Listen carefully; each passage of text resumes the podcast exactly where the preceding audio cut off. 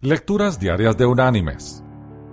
La lectura de hoy es del libro de los Hebreos, capítulo 12, versículos 28 y 29, que dice, Así que, recibiendo nosotros un reino inconmovible, tengamos gratitud y mediante ella sirvamos a Dios agradándole con temor y reverencia porque nuestro Dios es fuego consumidor. Y la reflexión de este día se llama Encended el fuego.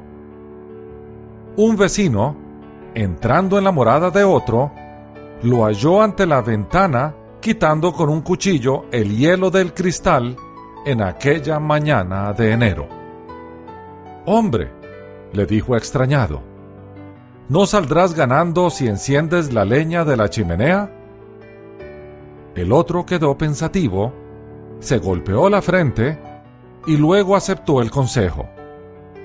Un momento después, el hielo empezaba a deshacerse solo. Mis queridos hermanos y amigos, en todos los tiempos, los hombres olvidan que cuando el amor falta, entonces todo fracasa ya no queda nada. El fuego del amor de Dios, encendido en el corazón del hombre, hará mucho mejor trabajo que todas las leyes y disciplinas. Busquemos su amor. Es fuego consumidor. Que Dios te bendiga.